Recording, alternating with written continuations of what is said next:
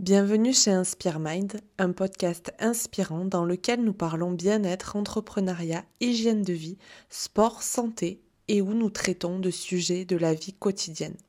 J'ai la chance certaines semaines d'accueillir des invités et parfois je vous donne quelques tips pour vous aider à vous sentir mieux dans votre vie. Et si je me présentais quand même? Je suis Elisa, la créatrice de la maison Inspire, un centre bien-être au cœur du Puy-de-Dôme. Je vous accompagne grâce au sport, au yoga, à la méditation et à l'ayurveda à vous épanouir au mieux.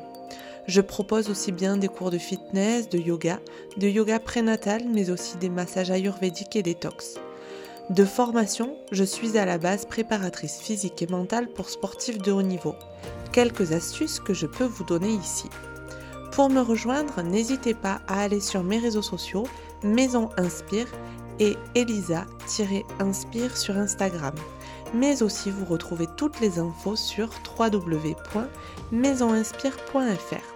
Et avant que j'oublie, n'oubliez pas de faire tourner ce podcast autour de vous, à le noter sur votre plateforme d'écoute, c'est le seul moyen pour moi de toucher de plus en plus de monde. Je vous remercie infiniment de votre soutien. Certaines personnes croisent notre chemin au bon moment. Avec Aurélie, nous nous sommes rencontrés il y a de ça quelques années pour un projet professionnel autour de la grossesse.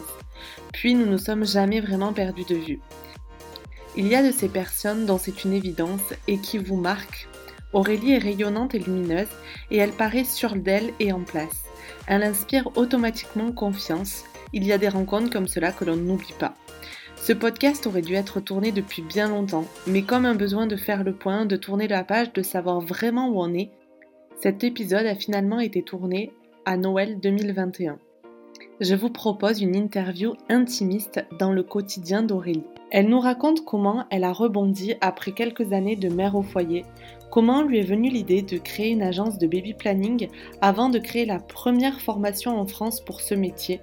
Et comme toute bonne autodidacte et entrepreneur, Aurélie ne s'est pas arrêtée là. Bref, je ne vous spoile pas plus, je vous laisse écouter l'épisode du jour. Salut Aurélie, merci de faire l'honneur d'être présente sur mon podcast. Merci Elisa de m'accueillir.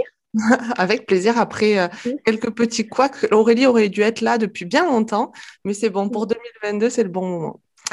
Alors, avant de commencer, j'aimerais bien un petit peu que tu nous présentes, que tu te présentes, euh, que tu présentes un petit peu euh, ta famille, ton entreprise, que tu te présentes toi de manière générale.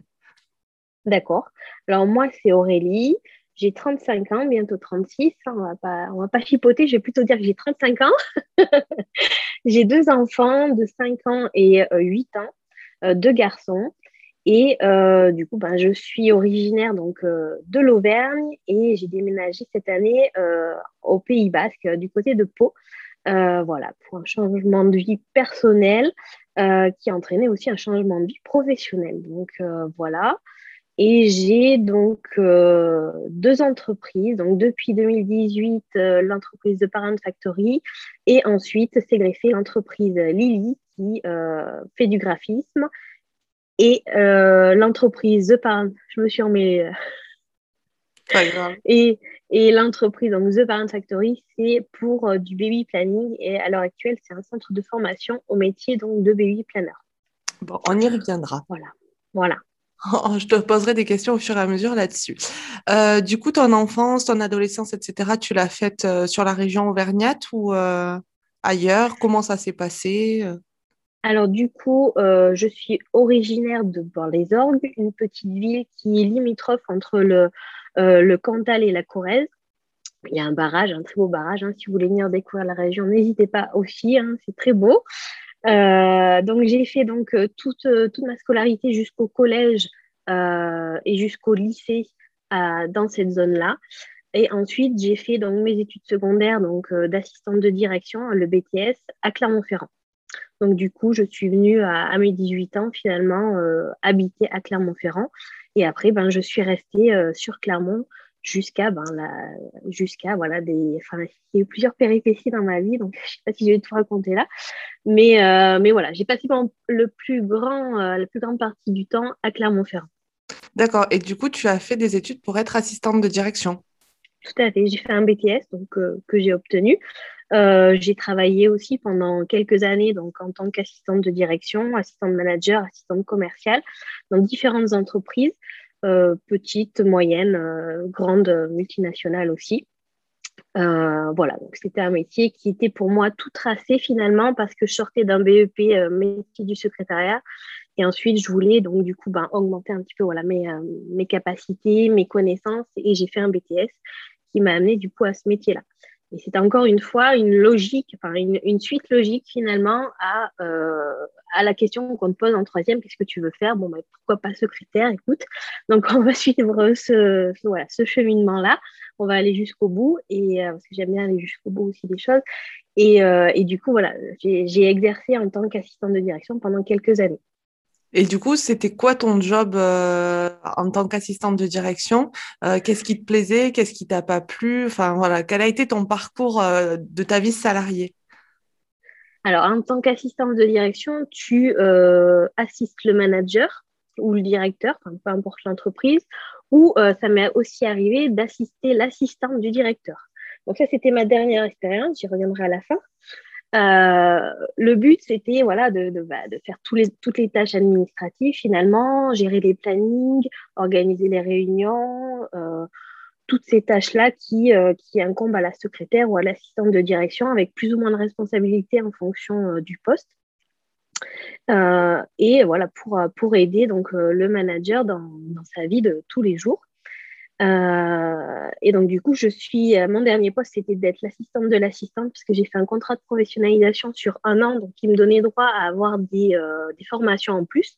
Du coup, pour moi, c'était un, un, réel plus pour, du coup, avoir plus de connaissances dans certains domaines. et du coup, cette expérience-là, clairement, c'est celle qui a déterminé mon changement, enfin, oui, mon, ma volonté de changer vraiment de, de carrière, finalement. Euh, parce que quand tu es l'assistante de l'assistante, bon, déjà quand tu es l'assistante, déjà quand même, enfin, d'après l'expérience que j'ai vécue, c'est des choses assez ingrates qu'on te donne à faire aussi. Mais quand tu es l'assistante de l'assistante, euh, inutile de te dire que quand ça va pas, c'est ta faute, et quand ça va, c'est surtout pas ta faute. Hein. C'est grâce à quelqu'un d'autre. Donc, euh, donc j'ai eu un peu, voilà, un peu, un peu de mal finalement à, à la suite de cette expérience-là à me dire que je ferais ça toute ma vie et euh, à me voir finalement euh, à ce poste-là, à ces responsabilités-là, qui pour moi, euh, une fois que tu es assistant de direction, enfin tu es assistant de direction toute ta vie, enfin il n'y a, pas vraiment d'évolution dans ce métier-là, quoi, à part si tu changes de service, tu, tu, vois, tu changes un peu d'organisation, etc. Mais il n'y avait pas ce que je recherchais, je pense, à ce moment-là. Après, j'en ai pris conscience plus tard, hein, parce que tu n'en prends pas conscience directement non plus de ça. Euh, je sentais vraiment que c'était pas quelque chose qui était gratifiant pour moi. Et donc, euh, du coup, après, ben, j'ai pas donné suite non plus au contrat. Euh, on m'avait demandé donc, de rester, donc de, de continuer, de prolonger en CDD. Et donc, j'ai pas voulu. Et ensuite, ben, ensuite, je suis tombée enceinte. Donc, je me suis dit que c'était peut-être aussi un signe, voilà, hein, que ma vie, elle, se, elle allait voilà, se construire petit à petit et euh, j'avais vraiment envie euh, d'être là pour mon enfant. Et heureusement, je pouvais donc, euh, du fait du travail de mon conjoint, m'offrir la, possibilité d'être là pour mon enfant sans aller travailler. Et donc, du coup, c'est ce que j'ai fait. J'ai arrêté de travailler pour élever mon fils, donc le, plus grand, Jaden, jusqu'à à peu près ces deux ans, ouais, ces deux ans, deux ans et demi. Et euh, après, donc, il est allé en, crèche. Et comment tu as vécu cette période euh, euh, de transition entre le moment où tu quittes l'activité salariée, même si maman est un job à temps plein, on est bien d'accord là-dessus. mais voilà, tu quand même. alors, c'est gratifiant aux yeux de ton enfant parce que tu vois tout, mais à la fois, tu disais tout à l'heure le manque de reconnaissance, etc. quand tu es mère au foyer ou que tu élèves ton enfant, comment tu gères cette partie-là? Alors au départ, je ne voyais pas du tout le, le, manque de reconnaissance ou le voilà. Euh, pour moi, c'était moi et mon enfant. Je voulais être là pour lui. Euh, je voulais découvrir. Enfin, une jeune maman, tu découvres tout. Hein, tu as un premier enfant, tu découvres tout autant que lui finalement. Euh, mais petit à petit, je me suis rendu compte que les yeux, le, ouais, l'œil de la société finalement par rapport à, aux mères au foyer était très dur parce que on a l'impression, ils ont tous l'impression que être mère au foyer finalement, c'est ne rien faire c'est euh, être tranquille, posé sur son canapé, ok, d'accord, on s'occupe un peu du bébé, euh, voilà, on le nourrit, machin, truc. Et au final, on ne fait pas grand-chose. Alors que euh, c'est pas du tout ça.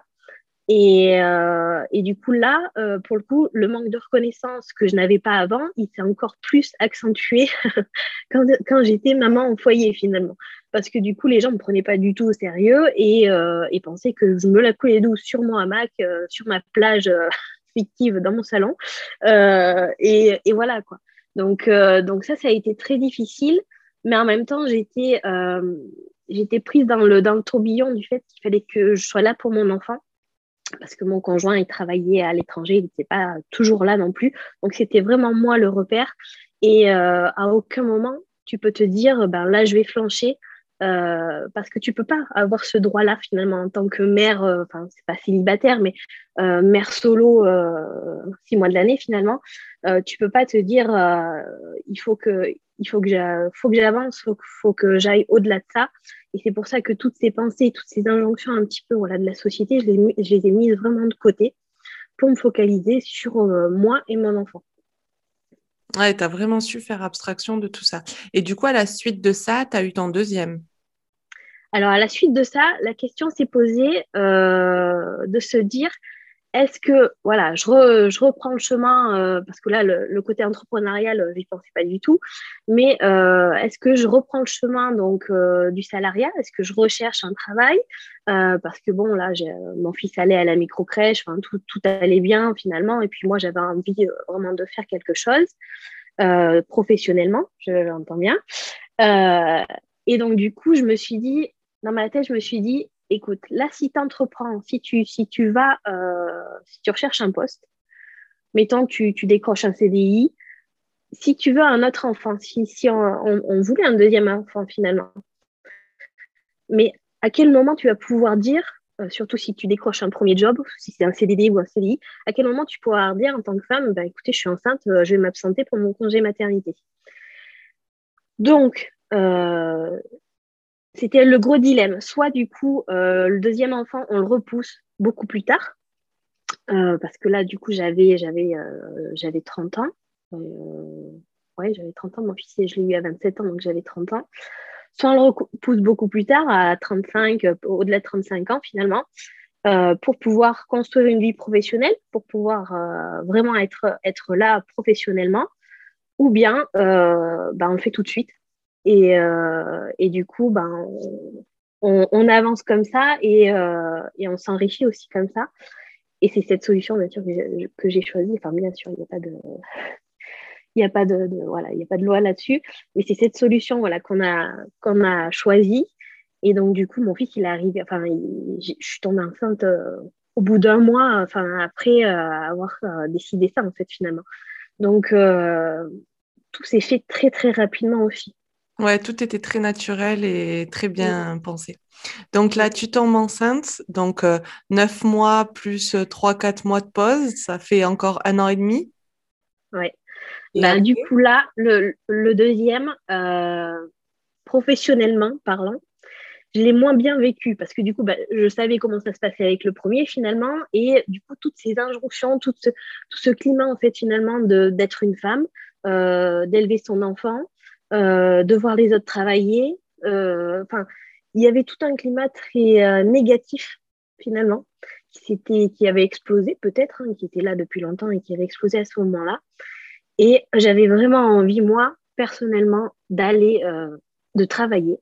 Enfin, je dis pas que la maternité, c'est pas un travail, mais vraiment de travailler professionnellement et du coup de m'enrichir professionnellement d'une tâche, enfin deux tâches, enfin, euh, et d'avancer de ce côté-là. Et, euh, et, du coup, ben, euh, au bout de, je crois que c'était, parce que j'ai repoussé un peu, mais je crois que c'était à, cinq mois, finalement, mon fils a connu la micro-crèche, alors que le premier l'avait connu à deux ans. Il y a de la culpabilité là La culpabilité, non. mais il y avait, il y avait vraiment un besoin, il y avait vraiment un besoin vital. Enfin, c'est dur ce que je dis, mais c'est vrai, il y avait vraiment un besoin vital de laisser mon fils à la crèche pour pouvoir moi m'épanouir. Et, et du coup, cette, enfin, pour faire ça, en fait, c'était la seule solution finalement de, le laisser à la crèche. Bon, bien sûr, la micro-crèche a été scrupuleusement euh, sélectionnée. Hein. Les horaires adaptés, bien sûr, au départ, on va pas, va pas lâcher ça comme ça. Hein. Mais, euh, mais c'était vital, c'était devenu vital, je pense, pour, euh, pour, moi, quoi, pour ma santé mentale, pour, pour, moi. Quoi. Et, et ça, c'est difficile aussi de prendre conscience de ça en tant que maman et de se dire attends, quand euh, j'ai quand même besoin moi de ça. Euh, au-delà de faire passer les besoins de ses enfants en premier, euh, ok, on les aime, mais ils sont autant heureux de nous voir heureux et épanouis dans notre vie de femme, de mère, de chef d'entreprise, et tout coulera de source à chaque fois. Enfin, ça, ça va de, enfin, ça va de soi, mais ça, c'est pas évident de le comprendre quand on est dedans et quand on n'a jamais vécu finalement cette expérience-là. Et donc, comment t'en es venu à créer euh, The Parents Factory à la base? Alors, du coup, à la base, euh, donc du coup, suite à voilà, la, mise en crèche, enfin, je sais pas, on peut pas dire ça comme ça, mais, euh, à la garde du coup de mon fils, je me suis cherché un but parce que pour moi, revenir à, mon travail d'assistante de direction, ce n'était pas possible. Et j'avais une autre contrainte, du coup, ben, du fait que mon compagnon ne soit pas là tout le temps, euh, il fallait que je sois là, moi, tout le temps pour mes enfants, pour aller les chercher, pour gérer les rendez-vous, etc. Donc, du coup, ce planning-là, en fait, il ne correspondait pas à un planning de salarié. Tu ne peux pas faire ça quand tu es salarié. Tu ne peux pas dire, bah, attends, moi, je m'en vais une heure, je vais chercher mon fils, je l'amène au pédiatre. c'est très compliqué. Euh, moi, j'en avais deux en plus, et donc j'étais toute seule. Donc, euh, c'était une époque où on voyait aussi beaucoup l'émergence de l'entrepreneuriat, c'est vrai. Et je me suis dit, mais pourquoi j'entreprendrais pas, moi, euh, dans quelque chose qui me plaît Et euh, j'étais tombée sur une émission, je crois que c'était dans les maternelles, qui parlait du baby planning une fois. Et je me suis dit, mais ça, c'est un métier, le baby planning, qui m'aurait servi et donc, si ça peut me servir à moi, ça va servir aussi à d'autres personnes. Et pourquoi pas Pourquoi pas? Enfin, Moi, je fonctionne beaucoup signes. Enfin, moi, tout est tout s'est égoupillé à chaque fois dans ma vie euh, avec des signes. Et je me suis dit que si je vois ça maintenant, c'est pas pour rien en fait. Et, euh, du coup, je me suis renseignée sur le métier, j'ai fait une formation, j'ai vraiment voilà, mis toutes les chances de mon côté pour arriver à ça, tout en jonglant avec euh, voilà, la crèche, mes enfants, etc. Et, et, du coup, j'ai donc euh, créé The Parent Factory en avril 2018, après avoir entrepris tout ça donc en 2017. Et, et du coup, ben, c'est un métier pour moi qui résonnait autant bien, aussi bien dans ma vie de maman que dans ma vie d'entrepreneur finalement, parce qu'il répondait finalement à tous les critères toutes les cases étaient cochées. Je pouvais aller chercher mes enfants quand je voulais, euh, m'occuper d'eux le mercredi, euh, avoir voilà, le week-end, gérer vraiment tous mes horaires, tout en conciliant du coup ma vie euh, professionnelle. Donc, euh, rentrons un petit peu dans le vif du sujet. Euh, comment tu as trouvé la formation? Comment tu t'es dit, ben, à Clermont-Ferrand, il y, a la possibilité de faire émerger ce type d'entreprise? Comment t'en es venu ben, voilà, à créer le logo, à trouver le nom, à créer le site? Enfin, vraiment, quel a été ton parcours d'entrepreneur en tant que tel? Enfin, moi, je sors de ça et je peux vous assurer que ce n'est pas de tout repos. Donc, euh, partage-nous un petit peu ton expérience. Alors, du coup, donc, je me suis formée. Donc, il y avait une, euh, formation en France donc, qui était dispensée donc, euh, à l'époque par Anaïs Funet, qui était aussi baby planner, qui avait aussi son entreprise donc, euh, depuis une dizaine d'années. donc, c'était une formation en ligne, donc très bien pour moi.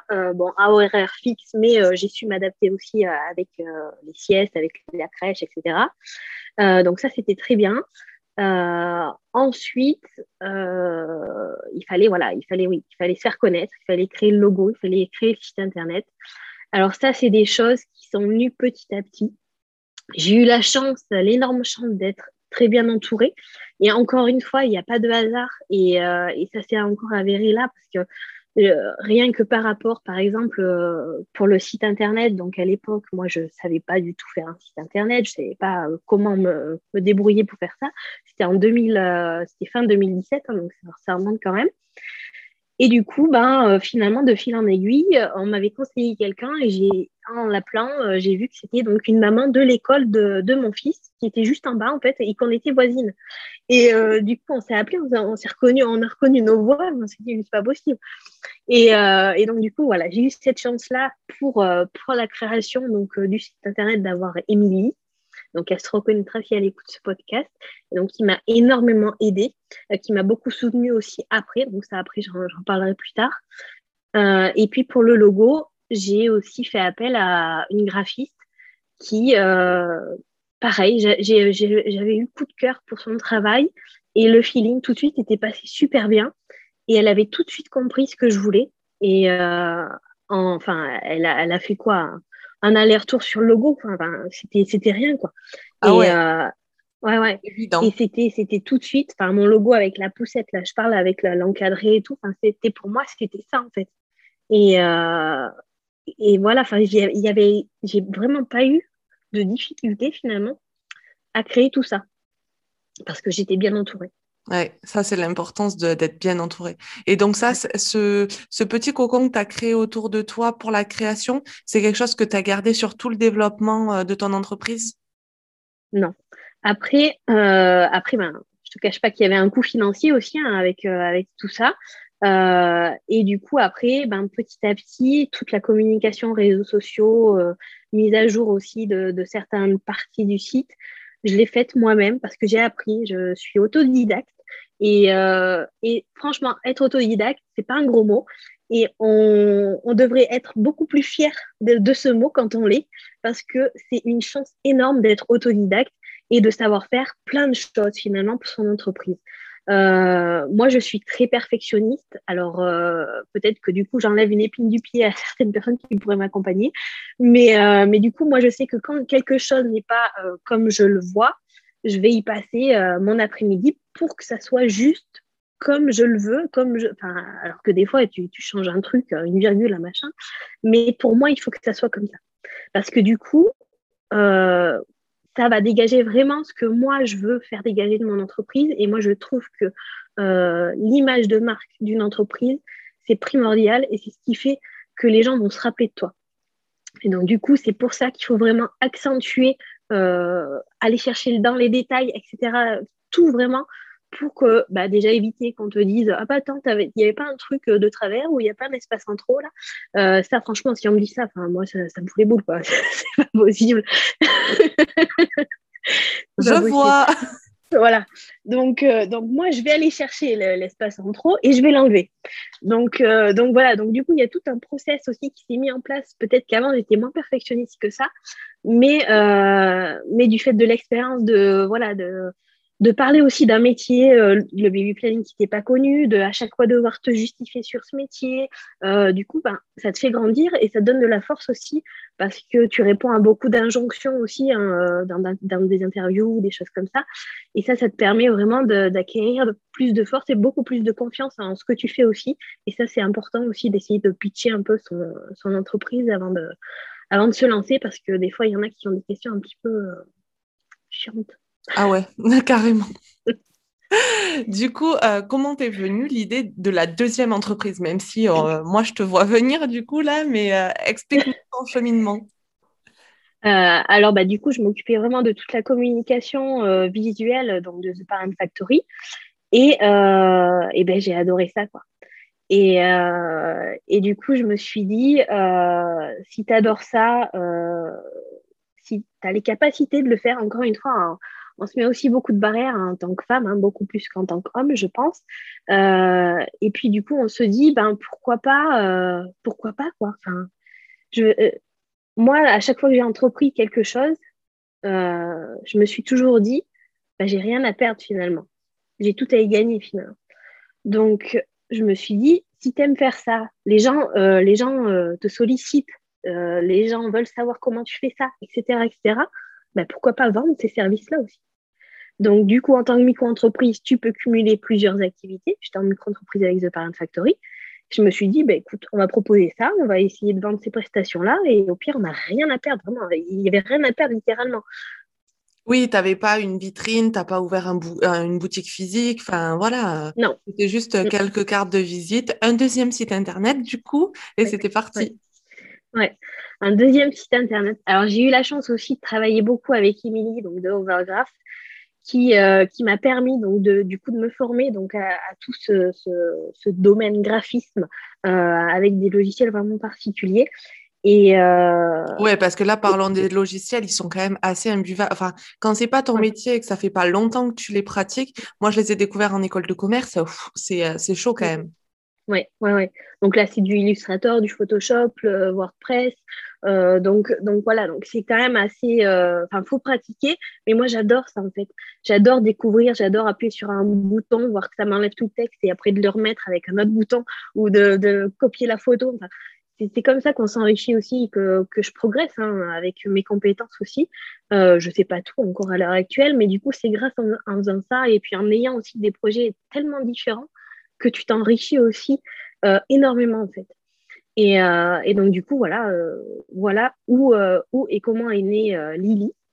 alors, alors, moi, j'ai une question. C'est comment tu as trouvé tes deux noms d'entreprise? Alors, The Parent Factory, c'était euh, hyper compliqué. Donc, c'est ce que je dis aussi à toutes les personnes que je forme à l'heure actuelle. Pour trouver le nom, c'est aussi la partie la plus compliquée. Euh, parce que ben, déjà, on doute beaucoup. Euh, je pense que c'est ça qui revient à chaque fois. The Parent Factory, j'avais fait une liste de noms que j'aimais bien pour mon entreprise, qui, reflétait ce que je voulais, ce que je voulais donner. J'avais ensuite fait un sondage, j'avais envoyé donc cette liste à plusieurs personnes, donc par email. Euh, je crois qu'elles étaient euh, une quinzaine. Et euh, j'avais eu leur retour. Sauf que quand tu as le retour de 15 personnes, dis-toi bien que tu peux avoir 15 réponses différentes. Et donc là, c'était hyper compliqué de dépouiller ce truc. Parce que du coup, il y, en avait quelques-uns qui ressortaient, il y en avait deux qui ressortaient, mais sinon le reste, c'était très, espacé. Alors après, tu me diras deux, c'est bon, tu l'as dans, dans, tes deux, quoi, finalement. Sauf qu'après, je me suis rendu compte que dans les deux qui restaient, eh ben, c'était pas ce que je voulais. Parce que ça reflétait pas ce que je voulais donner. Des mots un petit peu quoi. Cocooning, nuage, enfin, des trucs un peu enfin, à l'eau de rose, quoi, tu vois. Et du coup, je me suis dit, mais en fait, non, je ne me vois pas en fait porter ce nom euh, toute ma vie entrepreneuriale. Et moi, celui que je veux, en fait, il n'était pas dans le top 3. Et je me suis dit, mais moi, c'est celui-là que je veux, en fait. Et donc, du coup, bah, j'ai choisi comme ça The Parent Factory. Parce que du coup, ça, ça englobait les parents. Factory, c'est l'usine. C'est un peu l'usine à parents, baby planning. Euh, donc, c'est très logistique. Donc, voilà.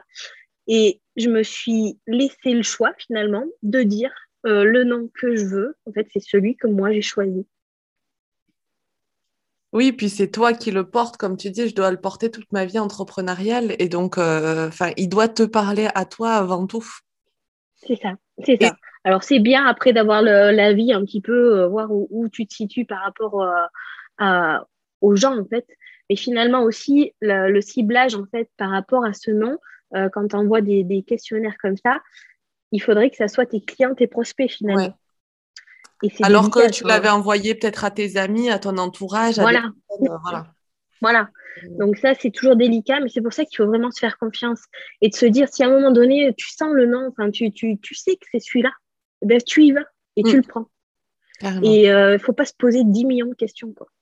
Et pour Lily? La vie Et pour Lily, eh ben, écoute, on m'appelle Lily parce que je m'appelle Aurélie. J'ai juste mis deux petits E à chaque fois pour faire un petit peu plus euh, graphisme. Mais voilà, c'est tout, tout simple. C'est parce que Lily, ben, c'est moi. Quoi. Ouais, pas mal. Euh, donc maintenant, comment tu... Alors avant de créer, parce que maintenant, le baby planning en tant que tel, tu en fais encore un petit peu ou plus du tout? Non, c'était plus possible de le faire. Ouais. Et du coup, comment euh, les dernières années avant de créer l'agence de baby planning, du coup, comment tu as réussi à goupiller à la fois Lily et The Parents Factory? Comment était grosso modo ta répartition de temps, de chiffre d'affaires, etc. Comment tu as réussi à goupiller un petit peu les deux entreprises? Alors, ça dépendait vraiment euh, des mois. Parce qu'il y a des mois où tu vas avoir des projets, par exemple, euh, construire un site internet et le mois qui suit, tu n'auras pas cette partie graphisme finalement auquel tu vas pouvoir du coup bah, plus te concentrer peut-être dans ta communication, dans tes supports, dans, l'évolution de tes offres, etc. et dans tes rendez-vous aussi en baby planning.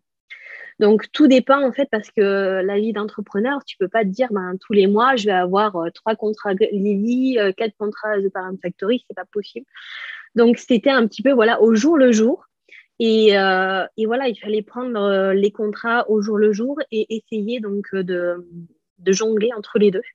Euh, sachant que moi, à chaque fois, j'avais des journées dédiées à Lily et des journées dédiées à The Parent Factory. Donc, je prenais mes rendez-vous donc euh, en fonction des deux activités, les jours qui étaient dédiés, et je travaillais les jours qui étaient dédiés. Parce que sinon, tu te perds vite et euh, tu commences une tâche pour Lily, tu vas en faire une autre parce que tu reçois un appel, tu vas faire un dit. Enfin, c'est pas possible.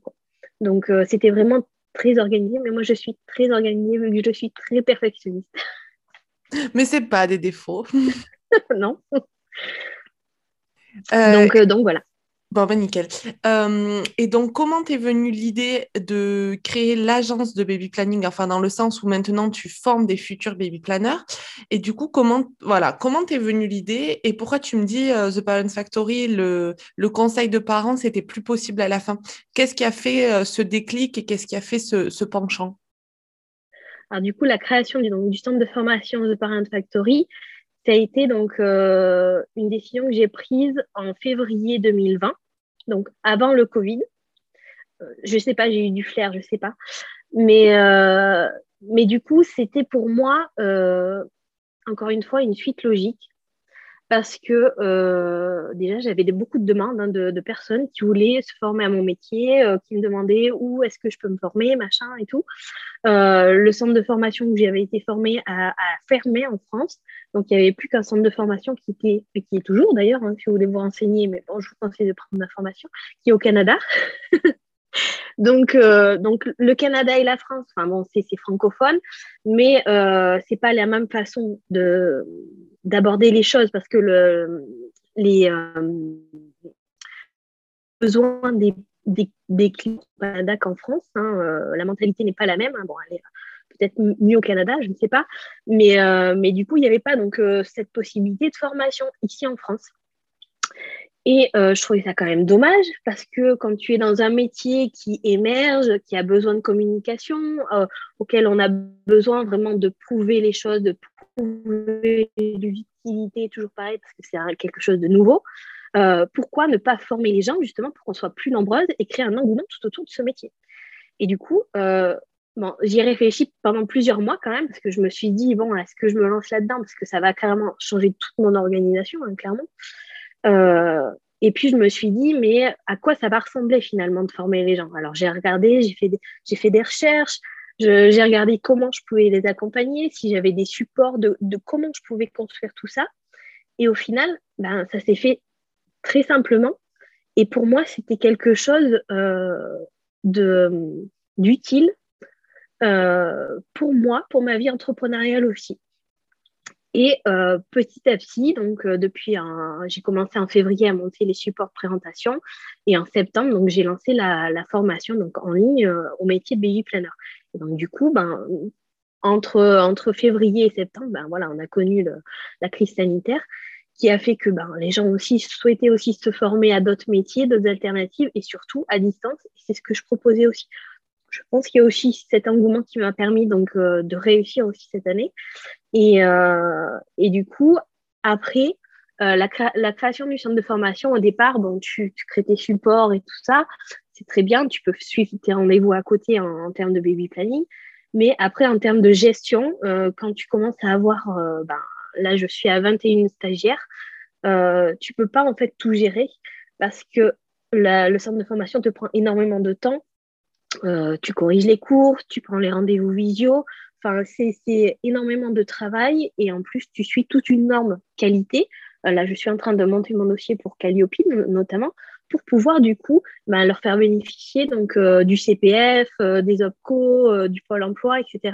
C'est énormément de paperasse. On est en France. Et, et, du coup, pour moi, je me voyais plus en fait jongler entre les rendez-vous individuels de BU et euh, le centre de formation parce que c'est une activité totalement différente. Oui, non, là, voilà, là, tu es formatrice maintenant sur le thème qui te passionne, mais malgré tout, jongler entre les deux, c'est chaud, quoi. C'est ça, c'est ça. Et je dois dire que à, donc là du coup, ben, ça va faire, euh, ça fait, ça a fait un an l'année dernière, donc qui a eu la première session de formation, donc euh, qui s'est terminée en décembre de l'année dernière. Et, euh, et je dois dire que je kiffe quoi. des fois, on a l'impression, enfin, on a cette habitude de penser que on aura un seul métier toute notre vie. Donc ça, c'est un peu les générations aussi passées.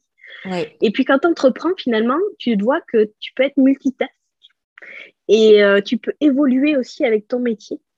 Et je suis plus la Aurélie euh, de 2017 qui a lancé son agence de baby planning. J'ai évolué moi aussi au fur et à mesure du temps, de tout ce que j'ai appris.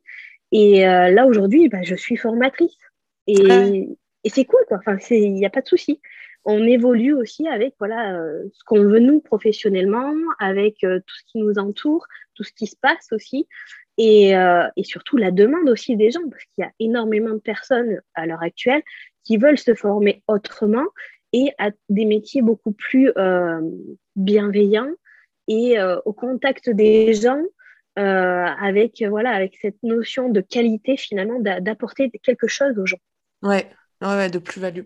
Et du coup, après, en ce qui te concerne plutôt toi, euh, quelles sont tes plus grandes difficultés, tes plus grandes victoires euh, au niveau professionnel sur ces euh, allez, 4-5 dernières années? Alors, du coup, une des plus grandes difficultés, je pense que ça a été de faire assimiler finalement à mes proches que, en tant qu'entrepreneur, même si je travaillais à la maison, c'était un travail. euh, c'était pas juste euh, le travail, une activité euh, lambda, plus le ménage, leur passage. C'était vraiment une activité à part entière. Donc ça, faire, faire comprendre ça au départ, c'est compliqué, hein, surtout avec bon, des, des, générations voilà, comme nos parents qui ont connu un métier toute leur vie, hein, ce que je disais avant. Oui, et n'oublions pas que les générations précédentes aussi, elles ne connaissaient pas le télétravail il y a encore un an et demi. C'est ça, c'est ça. Non mais oui, oui, c'est ça. Et surtout, c'est cette notion de télétravail qui, ben, malheureusement, grâce au Covid, maintenant, ben, tout le monde sait ce que c'est, tout le monde le pratique, euh, tout le monde a démocratisé ça, alors que nous, quand on faisait ça il y a cinq ans, ben, finalement, on était comme le mouton noir qui ne travaillait pas chez lui, qui euh, s'adorait sur son canapé. Enfin bon. Donc, du coup, voilà. Donc ça, c'est euh, quelque chose que maintenant, je pense que ça fait plus partie de mes difficultés, clairement. Euh, mais euh, aussi, la principale difficulté quand tu te lances comme ça dans l'entrepreneuriat, euh, c'est de se lancer dans une activité qui n'est pas connue ou qui a un manque de reconnaissance finalement, et donc devoir te justifier sans cesse, devoir toujours avoir ben, du répondant quand on te pose certaines questions, de toujours prouver les choses. Ça, je pense que ça a été une de mes plus grandes difficultés. Du coup, en termes de victoire, plutôt, euh, quelles sont tes deux grandes victoires euh, sur ta vie entrepreneur? Bah, Déjà, je dirais être là à ton micro aujourd'hui. Carrément. Encore euh, présente. C'est ça, c'est ça. de surtout d'avoir réussi en fait le pari d'allier ma vie professionnelle à ma vie personnelle, d'aller chercher mes enfants à l'école quand je le veux, euh, d'aller les amener quand je veux, n'importe où, s'ils ont un rendez-vous, etc., tout en faisant mon activité à côté, en fait. Parce que moi, mon, planning, en fait, c'est pas, euh, bon, euh, comme tu peux voir, par exemple, mes horaires sur Facebook ou sur mon site, 9h, 18h, non, c'est pas ça, en fait. C'est, ça s'adapte, en fait, avec ma vie, et je peux très bien travailler le soir de 21h à 22h, parce qu'il me manque une heure où j'ai pas réussi à, à faire tout ce que je voulais, parce que j'ai amené mon fils au foot, par exemple. Donc, du coup, c'est un planning comme ça qui, est, euh, qui, évolue aussi. Ouais. Voilà, et c'est ça en fait, entreprendre aussi, c'est cette possibilité qu'on a euh, sans non plus faire ça H24. Parce qu'à un moment donné, il faut, faut couper. Quoi. Ouais, et à la fois, il faut aussi cadrer et te dire, ben, j'essaye d'avoir des horaires classiques. Et c'est aussi, je pense, ça la plus grande. Alors, c'est une de tes victoires, mais je pense que c'est la plus grande difficulté en tant qu'entrepreneur. C'est de te dire, euh, il y a des week-ends, il y a des soirées, euh, il y a des moments sacrés et il y a des moments dans la journée entre 8h et 18h où je dois bosser et peut-être pas faire d'autres tâches parce que le soir, c'est plutôt un temps pour me reposer. Et ça, trouver ce rythme en tant qu'entrepreneur, c'est pas toujours évident quand même. Non, c'est pas toujours évident. Euh, moi, je sais que ma semaine, elle est, elle est différente de semaine en semaine finalement. Et je sais que quand je suis pas toute seule, quand mon conjoint est là, par exemple, si j'ai un dossier à finir, je vais peut-être travailler le dimanche. Mais du coup, je sais que mon lundi, je vais le prendre euh, off. Je vais aller faire les magasins, me promener, enfin, peu importe. mais du coup, je sais que je vais répercuter ça sur une autre journée. Donc, c'est pour ça que des fois, euh, il y a certaines de mes clientes qui me disent Mais attends, mais on est dimanche. Mais je dis Mais non, mais c'est pas grave, je t'envoie ça aujourd'hui. Euh, comme ça, au moins, ça, c'est fait. Et puis, moi, lundi, moi, je travaille pas. Quoi. Donc, voilà. Euh, il faut, faut, savoir mixer ça et puis se dire que bah, on n'est pas une machine, on n'a pas à travailler H24 parce qu'on est entrepreneur. Ouais, ouais. Non, mais c'est vrai que je pense que cet épisode et ton témoignage permet de relativiser et de décomplexer même euh, ces femmes entrepreneurs, de dire c'est pas parce que j'entreprends que je peux pas aller chercher mes enfants à l'école, c'est pas parce que j'entreprends que je dois rentrer à 22 heures à la maison. Enfin, il y a toute cette culpabilité. comme tu le disais tout à l'heure, quand tu entreprends, tu es toujours en train de prouver les choses et tu dois prouver les choses. Et en fait, euh, on est dans une société où ben, si je travaille 14 heures par jour, je prouve davantage que si je travaille 3 heures par jour. Quoi. Et ça, c'est dramatique encore. Et oui. Et oui. Mais alors que non, on peut, en plus, on peut être beaucoup plus productif sur une heure de temps de travail si après tu prends deux heures euh, où tu fais euh, ce que tu aimes, ou inversement, où tu fais ce que tu aimes et après tu travailles pendant une heure et euh, tu es beaucoup plus productive. Et ça, c'est sûr, hein, plutôt que de travailler. Moi, ça m'est arrivé hein, de travailler très dur pendant une journée, deux journées, trois journées. Et à la fin, tu peux plus en fait rien faire parce que ton cerveau, il peut plus. Surtout quand à un moment donné, ouais, tu as des métiers créatifs. Puis quand tu as des métiers créatifs, ah automatiquement, tu, dois, tu dois te nourrir d'autres choses euh, pour pouvoir créer. quoi. C'est ça. Moi, des fois, j'ai des, euh, un gros tableau blanc dans ma tête où il n'y a rien qui vient. Et je me dis, mais ça va pas, ça va pas. Donc, je fais autre chose, je sors, je, je sais pas, je vais, euh, faire les magasins, je vais me promener dans la nature, dans les Pyrénées, tout ça pour après revenir et après, du coup, bah, tu te nourris de tout ça et après, tu as plein d'idées. quoi. Et c'est comme ça à chaque fois. Donc, euh, vraiment, si vous avez des, voilà, des, euh, des, des, difficultés pour vous concentrer, pour avancer, bah, déconnectez de tout. quoi. Sortez, sortez de tout ça. Et après, vous verrez que tout reviendra beaucoup mieux en plus. J'ai une dernière question. Est-ce qu'il y a des personnes qui t'ont inspiré ou des entrepreneurs qui t'ont inspiré ou qui t'ont aidé, que ce soit euh, des personnes connues, des personnes de ton entourage ou autre, voilà, des, parcours inspirants ou des personnes inspirantes qui t'ont boosté Alors, euh, beaucoup de personnes m'inspirent chaque jour.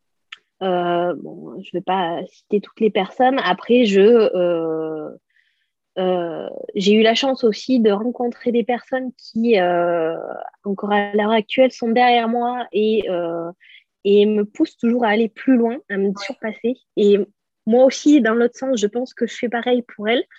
je pense notamment à Stella, que tu as déjà interviewée, qui, qui, est ma, ma, grande copine de cœur et qui me permet d'avancer chaque jour et euh, d'être euh, d'être encore là, je pense, aujourd'hui.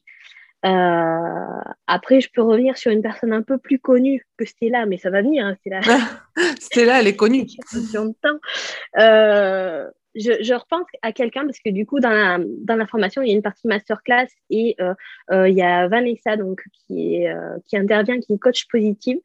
Et elle nous retrace en fait le parcours de certaines personnes très connues, et notamment Walt Disney. Et ça m'avait vraiment marqué parce que je savais pas du tout. Euh, Walt Disney, avant de lancer le méga parc à Disneyland en Floride, il a reçu 302 refus bancaires euh, pour monter son parc en fait. Walt Disney quoi. Tu te dis c'est pas possible. Grave. et, euh, et, du coup rien que de savoir ça que des gens aussi prestigieux que lui a vécu beaucoup de difficultés parce que 302 refus bancaires, il faut le faire. quoi. Alors que toi, des fois, tu dis, il y a un truc qui va pas, deux trucs, c'est rien quoi finalement. Et ça te permet vraiment de relativiser sur, sur ce qui est important et, euh, et de focaliser surtout sur le fait que même s'il y a des échecs des fois, bah, c'est grâce à ces échecs qu'on avance et qu'on progresse. C'est vraiment bateau ce que je dis, mais c'est vraiment vrai en fait. et, et c'est ça, c'est ça. Et lui, c'était, c'était ça en fait. Et ça m'a vraiment marqué. Donc, euh, d'ailleurs, c'est pour ça que j'en repense aussi là. Mais, euh, mais voilà, c'est, pour ça qu'il faut continuer à chaque fois qu'on on a, on a son idée, on est persuadé de quelque chose, il faut y aller quoi. Ouais, ouais. On n'a rien à perdre. On n'a rien à perdre. Donc, euh, c'est, c'est important de, voilà, d'avancer toujours, toujours, toujours, toujours. j'aime bien aussi le conte de Chloé Bloom qui est très inspirant, je trouve, euh, avec ses vidéos notamment. et, euh, et, qui donne un peu de, voilà, de positivité et qui parle un peu de tout aussi. Donc ça, c'est bien parce qu'il n'y a pas que du positif non plus dans la vie, mais c'est grâce à ça aussi qu'on avance. Hein. Les, deux côtés sont liés, hein, c'est yin et yang. Donc, euh, donc voilà, ça c'est important. Carrément. Euh, pour terminer, je vais te demander, je vais te poser pardon les quatre questions. Si tu étais un animal, lequel serait-il? Alors, j'ai longtemps réfléchi à mon animal. Euh, je pense plus que si j'étais un animal, je serais un animal imaginaire. Je serais un phénix. Euh, parce que bah, au-delà voilà, de tout ce qui a pu aussi voilà, arriver dans ma vie personnelle, euh, je réussis toujours à avancer. Et je garde cette détermination qui, je pense, euh, bah, fait de moi ce que je suis et ne m'empêche pas d'avancer non plus. Très bien. Si tu étais une fleur? Alors, une fleur, moi j'adore l'oiseau de paradis. Alors, euh, j'en avais acheté une, mais du coup, Stella m'a dit que c'était une fausse. Alors, du coup, c'était mal barré parce que c'est très dur d'avoir la fleur de paradis euh, en France parce que bon, c'est pas non plus le climat euh, le plus adéquat. Mais j'adore cette fleur parce que du coup, c'est le fait d'être droite, d'être parfaite au niveau des couleurs, je trouve, d'avoir une structure, enfin une architecture vraiment magnifique. Et euh, pour moi, cette fleur-là, euh, c'est une des plus belles fleurs. Si tu étais un lieu?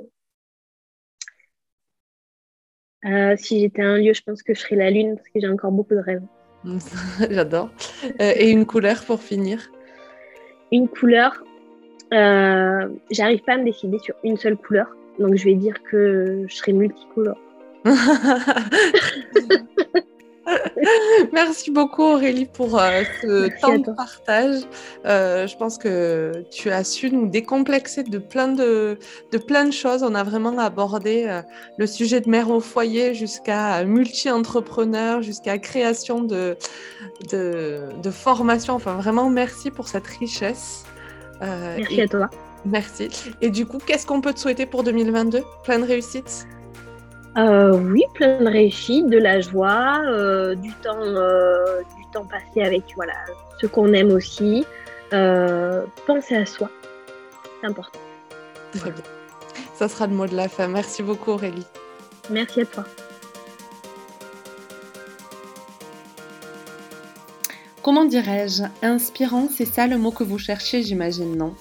Moi, cet épisode me permet de croire, de croire en l'avenir et surtout de me dire que chaque épreuve, doute permet de créer une opportunité.